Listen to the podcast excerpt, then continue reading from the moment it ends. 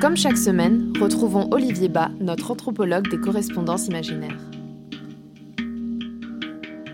L'écriture enfantine de cette carte postale est le premier indicateur quant à sa véracité que me demande de vérifier M.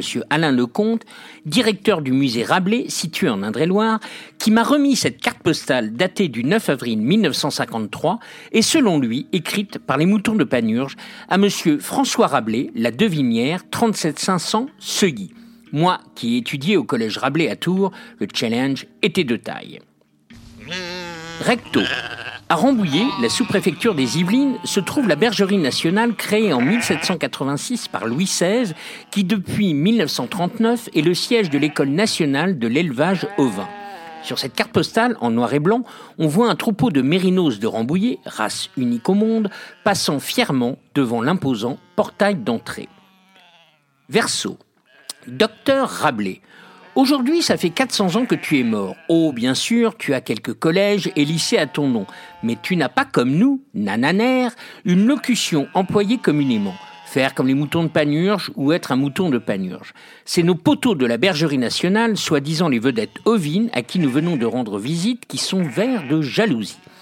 Mais quelle idée de génie tu as eue en 1552 dans cette suite des aventures de Pantagruel intitulée Le Quart-Livre au chapitre 8 de se faire quereller sur le bateau nommé la Talamège, Panurge parti en mer à la recherche de l'oracle de la dive bouteille et cet idiot de marchand dindonneau.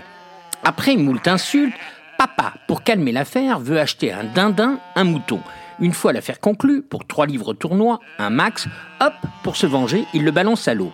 Et nous, pas folle la guêpe, comme un seul homme, on le suit. Pour passer à la postérité, on ne pouvait espérer mieux. Tu nous verrais le soir à la veillée nous poiler la laine, en récitant entre nous tes mots.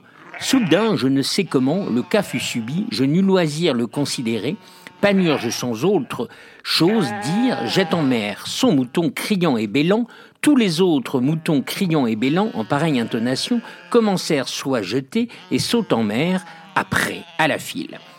Depuis, Brassens en chanson et Jean Giraud en film se sont servis de nous pour un de leurs titres. Et Proust nous cite dans sa recherche. Eh ouais, mon sieur, on est peut-être bête, mais on est immortel. Et puis, estime-toi heureux qu'on soit cool, parce qu'on sait bien que tu as piqué l'idée à Théophilo Folango. Gaffe qu'on ne te balance pas à notre tour. Ah. Et regarde comme on est à la mode. Il n'y a pas très longtemps, en Turquie, à Gévas, 450 cops ont fait une mouton de panurge en sautant d'une falaise.